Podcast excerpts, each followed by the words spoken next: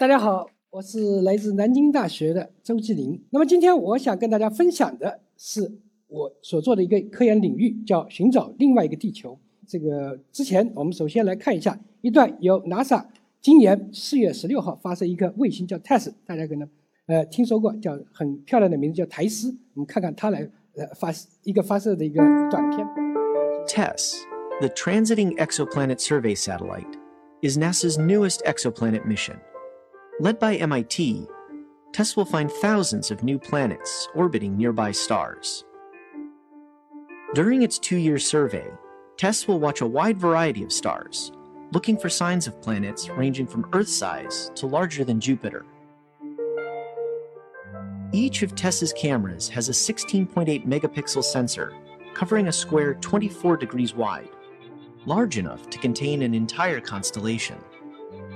TESS has four of these cameras arranged to view a long strip of the sky called an observation sector. TESS will watch each observation sector for about 27 days before rotating to the next. It will cover the southern sky in its first year and then begin scanning the north. TESS will study 85% of the sky, an area 350 times greater than what NASA's Kepler mission first observed making TESS the first exoplanet mission to survey nearly the entire sky. Because TESS's observation sectors overlap, it will have an area near the pole under constant observation. This region is easily monitored by the James Webb Space Telescope, which allows the two missions to work together to first find and then carefully study exoplanets, expanding our understanding of worlds beyond our own. 好，刚才大家在片子里也看到了，说 TESS 这个卫星主要的目标是寻找更多的系外行星。所谓系外行星，就是太阳系以外的行星。那为什么要这样做呢？其实有两大原因。首先，第一个，我们想了解我们从哪里来的。啊，我们一直说地球是人类文明的摇篮，是我们大家共同的伟大母亲。那这个母亲怎么来的？在银河系中，是不是这样的母亲很多呢？然后。它这个生命怎么又是怎么形成的？说这是一个重要问题，就了解我们从哪里来。那么另外一个问题就是我们到哪里去？说六十亿亿年之后，那么太阳会变成红巨星，最后变成白矮星。所以听到这里我很害怕，我不仅我害怕，全世界人民都很害怕。所以为什么会有这么多空间项目去寻找系外行星？那今天呢，我跟大家分享一下，比如说系外行星探测为什么有这个必要？那是怎么样探测？我想大家都非常清楚，有一个著名的呃叫《三体》的这么一个科幻小说，它所描述的其实就是一个人类或者说文明生存竞争居住地的一个竞争。我们知道这个故事描述的离我们最近的一个恒星叫阿尔法 Centauri，叫半人马阿尔法星，它是一个三星中的一颗。那由于这个系统是三颗恒星，所以它的运动是不稳定，所以生活在那里的一个围绕着其中的一颗恒星的行星。他整天生活在水深火热中，所以他非常向往一种很安稳的居住的，像我们地球一样，整天阳光普照，整天春和日丽的这样的生活。所以这个就是一种生存居住的地竞争。那么宇宙中有没有这样的文明？我们是不是要警惕？这就是我们下面要做的事情。那寻找宜居行星，我们知道是什么叫宜居行星？就是适合人类居住的行星。第一条，我们知道像地球一样，它要有固体的表面，对吧？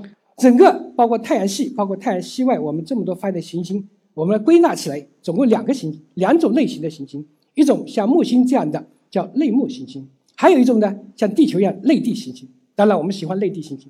那为什么这两种呢？是因为在恒星形成的时候，伴随着恒星的形成，行星行星也跟着形成。那么，如果质量，我们科学家们的研究表明，如果的恒行星的质量大于十个地球质量，那么它。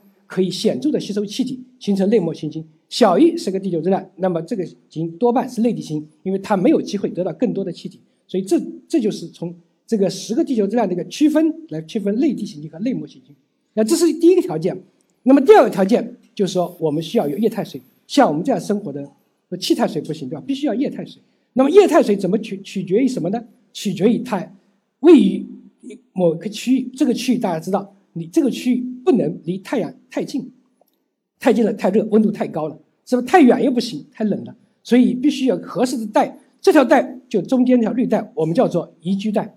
那么这个宜居带位置离开主星的位置取决于主星的大小或者说辐射量。那主星如果比较小，那这个带宜居带非常靠得非常近。靠得近的我们不喜欢这样的呃宜居带，为什么？靠得近它恒星的辐射是非常强的，怕来个暴啊、磁暴等等，就是人类在那里是没法生存的。靠太远，那么就还，比如说最好是像地球在位于太阳这个地方，所以一个天文单位左右。这是我们非常呃希望找这样地方，所以我们是希望找像类似于太阳这样恒星，那位于它的宜居带的内地行星，这就是我们的一个目标。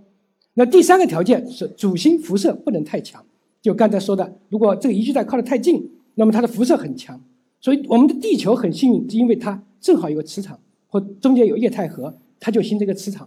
那这个磁场保护了我们千家万户，保护了我们的生命，所以这是非常幸运的一个事情。那么相比之下，我们我们的外面的邻居火星就不是那么幸运了，因为它其实它也是处于地太阳的宜居带。那么，但是呢，现在没有生命，为什么呢？这研究表明，它以前可能是有生命的，后来由于某种原因，比如说受到小行星的碰撞，所以它把这液核撞没了。因为液核是很多是离子带电的，一流动起，电场会产生磁场，而没有液核了，它没有磁场，没有磁场就没法保护我们的大气，大气蒸发掉了。所以火星现在几乎没有大气，有就有人提出来，哎，我们能不能改造火星啊，使得它适合人类居住？这个想法当然是可以的，但是你想改造火星，成本是很大的。就我所知道的，我想最多有两种改造：第一，小改造，搞一个哎，这个阳光盆，就像我们装修一样，搞个阳光盆，对吧？里面种的花花草草的，这个在那里可以，至少可以生存了。但是要大改造，什么样大改造？那没有磁场了，你去搞个磁场吧，别搞了液态核，你在这里搞这个难度就太大了。美国企业家埃呃马斯克，他就就有一个胆大的叫火星移民计划，对吧？他已经算出来，比如到那儿去，每个人成本多少，他每张单程票的价格都算出来了，对吧？但是，当然我希望当然最好是我们买返程票，对吧？但那边确实在也寂寞了一点，一片沙漠，所以旅游仅仅仅是短期旅游。那么探测系外行星，在国际上大有共识，而且这个也是一个需求，所以说人类不懈地开始努力。但是，一直到九五一九九五年，人类才发现了第一颗太阳系以外的行星。那么，这归功于瑞士的两位科学家。那么，那么他们工作是怎么发现的呢？就下面我们简单来讲一下。大家知道，行星是很暗的，你根本看不见。那怎么办呢？那去看恒星。由于行星跟恒星绕着公共之星在转的。所以我们观察那个恒星，一个恒星它其实有个像身份证一样的东西叫光谱，这个光谱呢有很多谱线。如果这个恒星不动的时候，这个谱线是固定在某个地方的；但是如果恒星的运动，那这个谱线是会发生移动的。就像高铁，高铁它离开我们的时候，它的尖叫声就变得比较缓；而像我们呃运动过来的时候，那声音就比较尖锐，这就频率就是一个得到一个压缩，这叫多普勒效应。那利用这个原理，我们就把恒星的运动给测出来，就反推推出来，它恒星上没没事，为什么在动？因为它有个行星，所以第一个太阳系外行星是这样探测出来的。那么第二种方法也是大量寻找系外行星的方法，叫做 transit，叫零星方法，这是开普勒卫星呃用的一个原理。它这个原理很简单，就是说你行星不是看不到吗？但是如果行星运正好从你视线的表面经过恒星的时候，你看着恒星盯着看。然后发现它的光度发生变化，而且这个变化是周期性的变化。当然，这个变化的大小取决于你这个行星的大小。比如说，像木星，它的大小是太阳的十分之一，所以它这个凹槽就是百分之一。那么地球就是半径是太阳的一百分之一，所以它这个凹槽就得到万分之一。当然，这个万分之一太小了。那小朋友们听到这个说，今天晚上我去看星星，看盯着看，看能不能掉下来，掉下来就发现一个行星。那这个通常眼睛是分辨不出来的，那么只有天上的卫星或者说地面，地面也可以探测。那么开普勒在他的五六年的呃这个寿命中，发现了超过三千个系外行星，所以这是一个人类文明重大的一个进步。所以开普勒卫星它的设计者也获得了二零一五年的绍伊夫奖。那么在现在看来，既然系外星探得这么热，国际上有相当多的空间卫星，大家看到了，都在寻找太阳系外行星。还有六点五米的空间望远镜，James Webb 刚才短片里也提到了，一一半的科学卫望都在寻找系外行星。那我们找到没有呢？这个开普勒找到了一个系外行星，这叫开普勒四十五呃四百五十二号 b，这个 b 就是行星的命名。那么这个据说是离太阳系这个跟太阳中的行星或或者说跟我们地球是最相近的，是地球二点零的一个表哥。这为什么表哥呢？因为它的半径或者说是地球的一点六倍，比地球大。那么它为什么非常相近呢？它的主星也很像太阳一样，但是遗憾的是它离我们非常远，一千四百光年。换句话，光过去一千年，一千四百年，回来一千四百年。所以你不要想着先过去，这个过去回不来的是单程票，这个蛮危险的。但是无论如何，我们至少有希望，就是已经比较远的找到了，那看看能不能找得更近的，这就是我们下一步的工作。那么真正系外星地球搜寻，那么到现在为止，我们来看看，找到有朋友都问，找到多少个类地行星了？有没有可以适合的？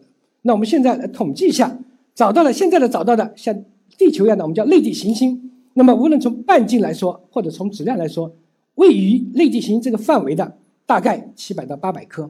那我很遗憾的告诉大家，这些离我们都非常远。